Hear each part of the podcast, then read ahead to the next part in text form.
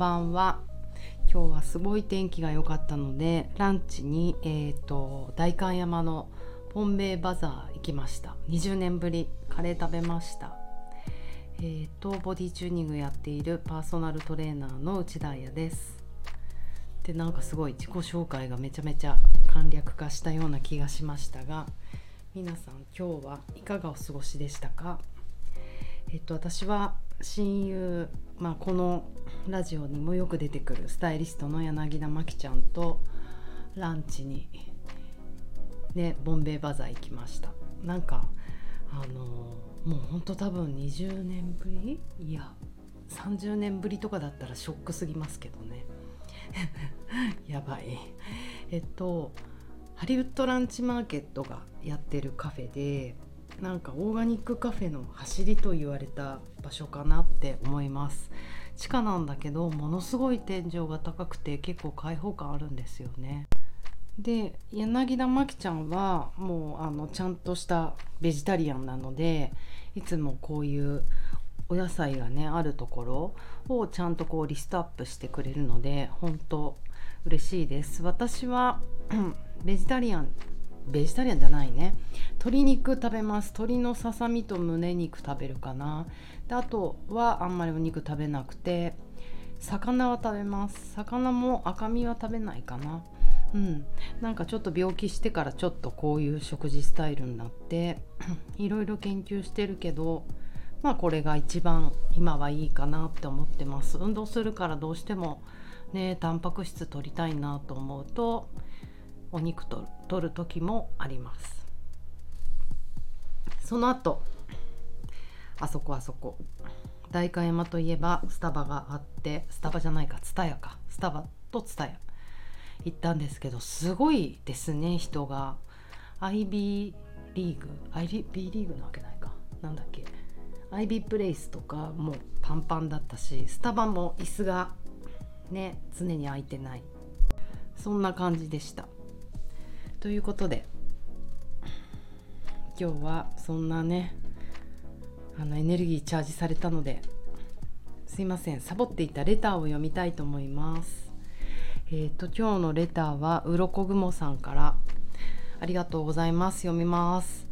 えっと、荷物の話興味深かったです。私がちょっと前に疲れすぎない体になるテクニックを一つご紹介しますという回があったんですけどその時にね重い荷物を持つのがとにかく苦手って話をしました。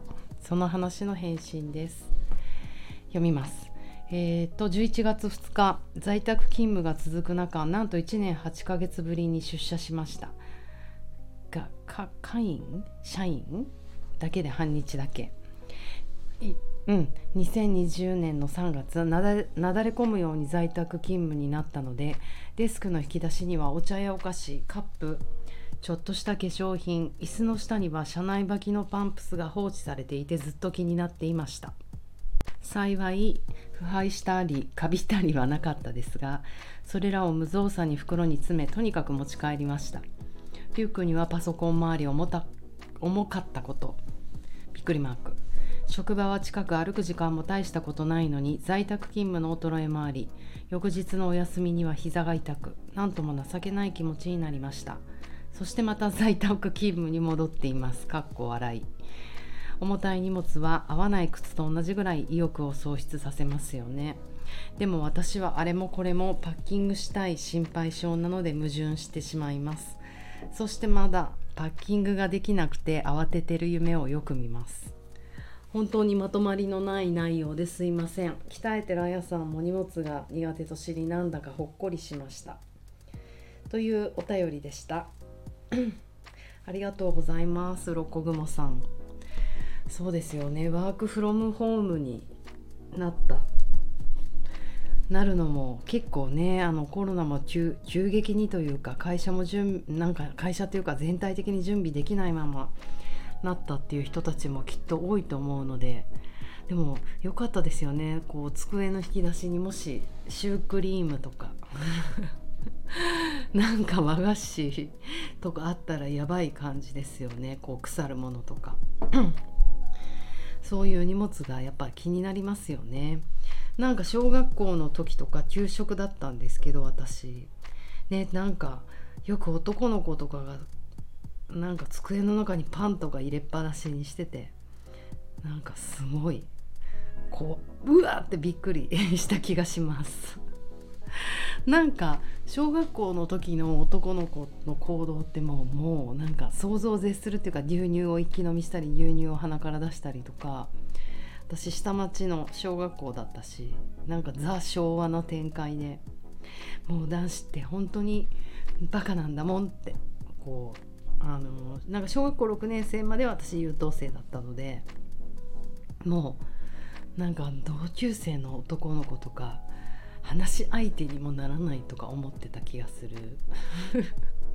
なんかこうすいません机の中に何か忘れ物するっていうとあのなんかパンをなんか入れてた男の子のことを思い出します。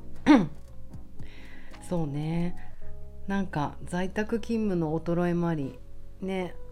荷物が重くて歩い歩いてすごい辛かったっていうのはね大変ですよねなんかなんだかんだ言って勤務勤務あなんていうんだっけ電車通勤もね運動になってたんだなって思うとなかなかこう在宅になって歩かないってあの本当これから健康問題があの心配されますよね。うん、というのもなんか2週なんか私のこのボディチの教科書の真っ赤なあのいろんなもののなんか資料によると真っ赤な文字で書かれたね。なんか2週間でアウターの筋肉は落ちると大きく書いてあってだから2週間ね病院で ずっと寝たきりというかね、まあ、いろんな事情あるけど手術して本当に本気で動かないとかいるとアウターの筋肉って落ちるらしい。でアウターの筋肉が先に落ちてインナーの方が落ちないんですよね。だからインナーマッスルでちゃんと動いてた人はあのアウターが落ちても、まあ、あの姿勢保持とかね歩くぐらいの筋力はあるから意外に歩けるんだけどアウターがっつり鍛えて鍛えてたのにインナーが実はなかったみたいな人は歩けないなんて話を聞いたりします。ビビらせてすいません。それどころじゃないもんね。1年8ヶ月ぶりだもんね。まあまあでも日常生活で動いたりなさってると思うので大丈夫なはず。でもなんか自分も久々に先週1週間あんまり自分のトレーニングができなかったんですよ。まずなんか風邪ひ風邪ひいちゃったの風邪っていうか喉が潰れちゃったのとあとあの自分のワークショップが3日間。これも9時から5時ぐらいまで拘束されるので、うん、でワークショップの時は自分はそんなに動かないしずっと座りっぱなし床に座る。あのね床に座るって結構大変ですよね。骨盤がずれるような姿勢でずっと座ってて。でね元気あったら夜ダンスとか行っちゃうんだけどもう風邪ひいてたからそれどころじゃなくてというか我慢して。だから金曜日に最後ダンスして1週間空いて次やったのが木曜金曜だったんですよね。なんか1週間やっぱ自分のトレーニングをできないだけでもちろんその、ね、この喉やられたっていうのもありますけど呼吸が苦しいっていうのもありますけど本当に筋力の衰えを感じました。ビビりました。なので今週はもうやり直してる。体づくりを今やり直してる感じです。まあそれもね悪くないけどあの固まってた筋肉が一回なくなった気がしてゼロからやり直せる気がして悪くないけど、ちょっと焦ってます。ああごめん。ビビらせたよね。1年8ヶ月。あのでも別にねすごいこう逆立ちしたりすんごいアクロバティックに踊りたいとかそういうわけじゃないと思うので日常生活の筋肉なんて1週間ぐらい頑張って歩いたら戻ってくると思うので、ね、寒くなる前にウォーキングとかあのスタートできるといいですよね。あと面白いなと思ったのは重たい荷物は合わない靴と同じぐらい意欲を喪失させるけど私はあれもこれもパッキングしたい心配性なので矛盾してしまう。まさに。えっ、ー、とねパッキングしないと心配性だからパッキングしたくなるけどでもそうすると荷物が重くなってしまう。だから合わない靴と同じぐらい意欲を喪失させる。意欲の喪失を取るか心配性を取るかさあどっちって感じですよね。もう私は確実に意欲を持ち上げることが大好きなので取るのでもうね心配パッキングとかしないね荷物とかもどうでもいいや。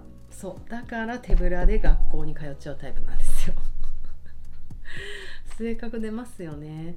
でもなんかそのね両方を持ち合わせてるって私から見るとある意味慎重じゃないですか。なんか私結構白か黒かあのなんかどっちかに走りやすいからね失敗した時大ごけしてしまう。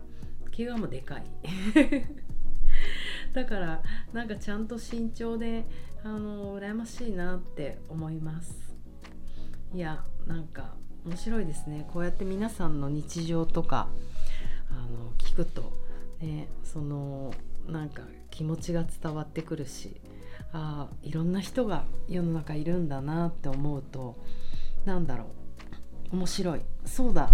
あなんかすごい今日の話まとまんないなって思ってたんだけど一番初めにハリウッドランチマーケットの話したの皆さん覚えてます？ハリウッドランチマーケットっていう洋服屋さんがやっているボンベイバザーに私今日行きました。うん。えーと、オーガニックカフェの走りと言われハリウッドランチマーケットも何て言うんだろう代官山ファッションを作ったみたいな、うん、なんかこうストリートっつうか何て言うんですかね。日本独特のカジュアルの走りみたいな。嫌いじゃないですけどね。私も若い時洋服 T シャツ買ったりしてました。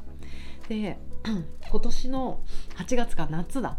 思い出した。夏に久々にまた代官山プラプラ歩いててその日お友達お友達っていうか親友倉石亮ちゃんの誕生日だったんですよ。でご飯食べる予定だったからあやばいやばいなんかプレゼント。で私はもう絶対お花人にお花をあげるのが好きなんですね。もう私のために花をあげてる人に。ね。だからいつもは花なんだけど8月って暑すぎて花が持たないじゃないですか。でやっぱりね相手が編集者さんとかだともうあの人たち忙しくて飛び回ってるから花とかもらっても家いるかなと思ってしまうのでなんか物ないかなと思って探してハリウッドランチマーケットとか行っちゃおうと思ってあの代官山歩いてたので。で見てみたら、うん、なんかいろいろやっぱりなんかシルバーアクセサリーって感じしません？ハリランって。ってる人は知ってる。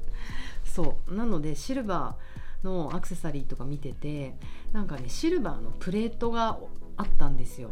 でハートマークでなんかね本当にこうカチッてかじったら歯が削れるみたいな何厚さが4ミリぐらいで本当これ何に使うのみたいなただのシルバーのプレートでしかもハート。